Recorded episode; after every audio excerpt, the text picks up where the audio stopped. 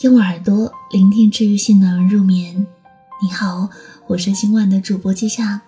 今天晚上要和你分享一封信，不同于写给父母的信、写给儿女的信或写给恋人的信里的温馨。这一封信有点悲伤，这是一封写给亡夫的信。我很好，只是经常想你。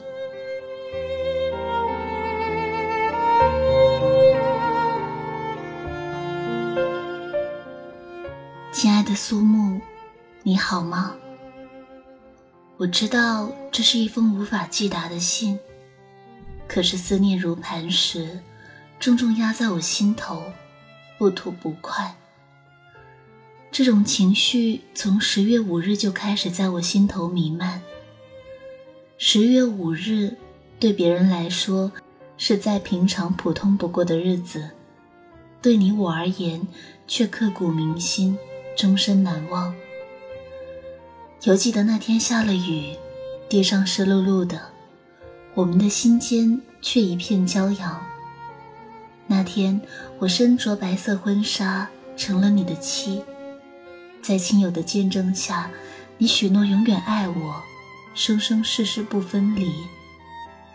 那一刻，看你明亮清澈的眼睛，我只觉得自己是这世上。最幸福的人，你是这样说，也是这样做的。婚后，你依然疼我、宠我，和我一起做饭、分担家务。我们从不争吵，比婚前还要甜蜜。后来我怀了瑟瑟，你说希望可以生个女儿像我，我却希望是个儿子像你。后来。瑟瑟出生是个女儿，犹记得你用你的大手捧起她的小脚，看着我的眼睛说：“以后我就有两个宝贝了，我会永远照顾你们两个。”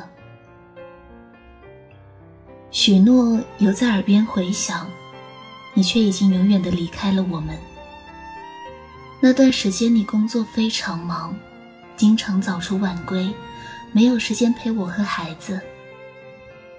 你虽然解释，都是为了我们母女两个，为了这个家，但那个清晨，我还是对你发了脾气。我嫌你总加班，还说你忘了当初的承诺。那天是瑟瑟生日，我发狠说，晚上八点前你不回家，就永远别回来了。七点半的时候，你依然没回来，我一遍遍拨打你电话，你很疲惫的告诉我，开了一天会，刚下楼，二十分钟后到家。我依旧不满的催促，你快点回来，今天是瑟瑟生日。事后，我一遍遍忏悔，不该和你发脾气。我不理解那个一向温柔善良的小女人。那天为什么像个催命鬼般恶声恶气？可是晚上八点的时候，说好二十分钟就到的你，却没有准时踏进家门。我刚要给你打电话，你的电话却先打进来。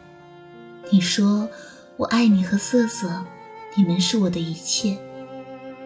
我惊讶于你声音的异样，更惊讶你为什么突然打这么一通电话。但电话里，却再也听不见你的声音了。我挂掉电话，重新给你打过去，却再也无人接听。我开始坐立不安，一种不祥的预感笼罩了我。我一遍遍拨打你电话，依然无人接听。直到后来，我才知道你出了事。一辆拉土车将我们的车撞了，变了形。我不敢想象，最后那一刻，你是如何拼尽最后一丝力气拨通我的电话。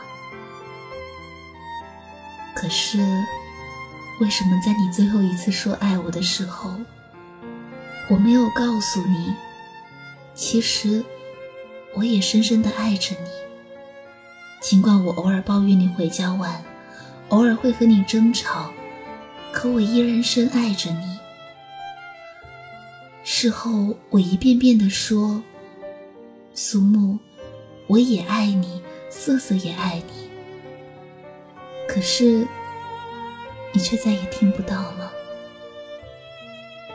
我总在想，如果那天晚上没有要求你八点回家，如果你像往常一样再加会儿班，你是不是就可以避开那辆拉土车？是不是就不会发生那样的事情？苏木，你离去已经四年了，瑟瑟已经五岁了。我担心他记不住爸爸，不断的和他说起爸爸的样子。你离去的时候，他刚学会叫爸爸，现在他知道你身高一米八，喜欢打羽毛球，还知道你最喜欢吃我做的咖喱饭。每次做咖喱饭，他都会说：“妈妈，今天又做了爸爸最爱吃的咖喱饭吗？我也喜欢吃。”偶尔。他也会问你去了哪里，什么时候回来。原谅我，苏木。一直到现在，我都没有告诉他，爸爸从今只能在天堂守护他。我依然在原先的工作单位，我瘦了点儿，头发留长了，我一切都好，只是经常想你。也有人张罗着再给我介绍一个。我总以瑟瑟还小，等瑟瑟长大些再说来搪塞。我不想让别人取代你的位置，更不知道要如何跟瑟瑟解释。其实我曾认真的想过，虽然你不在了，可在内心深处，我还是觉得我是你苏木的媳妇儿。我愿意一辈子都当你媳妇儿，直到在天堂和你相聚。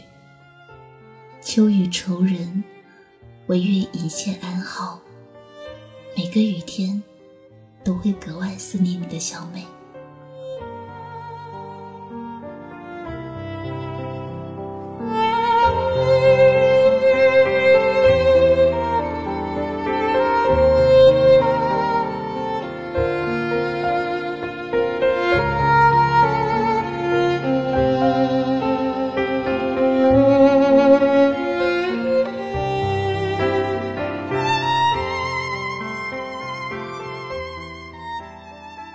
刚刚和你分享的来自作者李清浅的一篇文章，公众号搜索李清浅可以找到他。本期的整理编辑是兔兔，喜欢阅读或想要报名领读主播，可以前往微信公众号“睡前晚安书友会”参与，我是主播记下微信公众号搜索我的名字可以找到我。